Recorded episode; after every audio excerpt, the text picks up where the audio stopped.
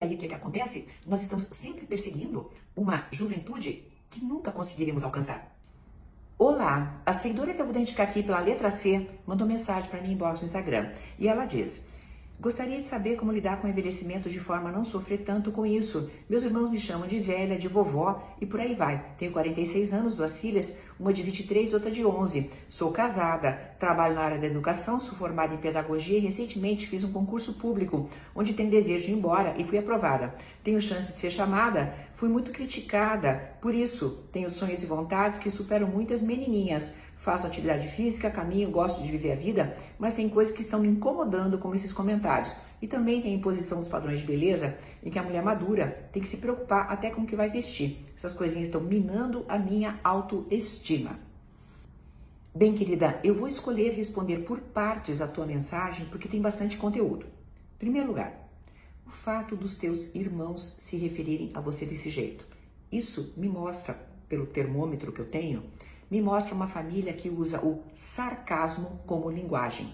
Há famílias que usam isso mesmo, tá? A, a brincadeirinha, eu já fiz alguns vídeos sobre isso, a, aquela maneira passivo-agressiva de falar e de criticar é péssima para todos, tá? É péssima.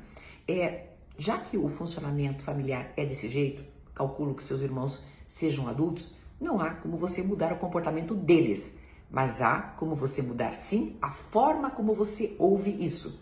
Ouça isso como é o funcionamento familiar, tóxico e sarcástico da minha família. Então, qualquer coisa sempre será objeto de brincadeirinhas, de coisinhas e de críticas.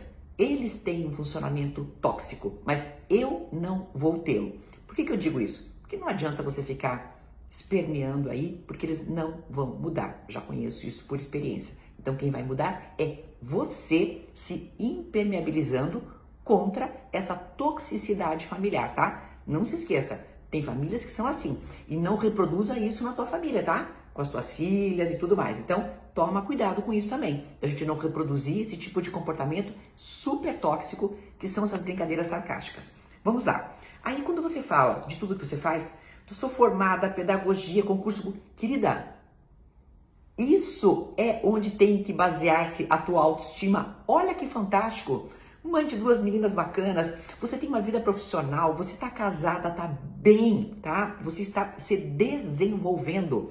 A tua autoestima tem que estar baseada nas coisas que você faz. E olha o que você faz, querida. Você se cuida, tem atividade física, vai envelhecer com qualidade, com certeza. Isto é você. Não vai se esquecer, tá?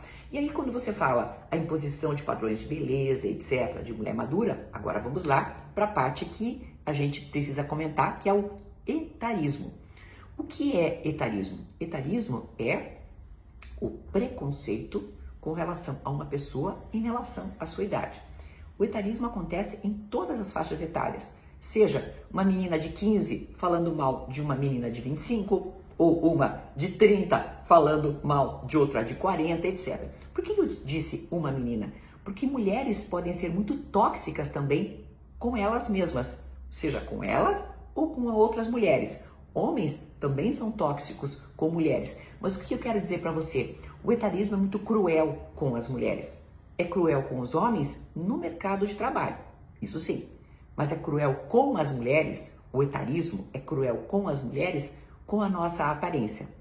Como somos coisificadas pelo machismo, uma coisa não pode envelhecer, certo?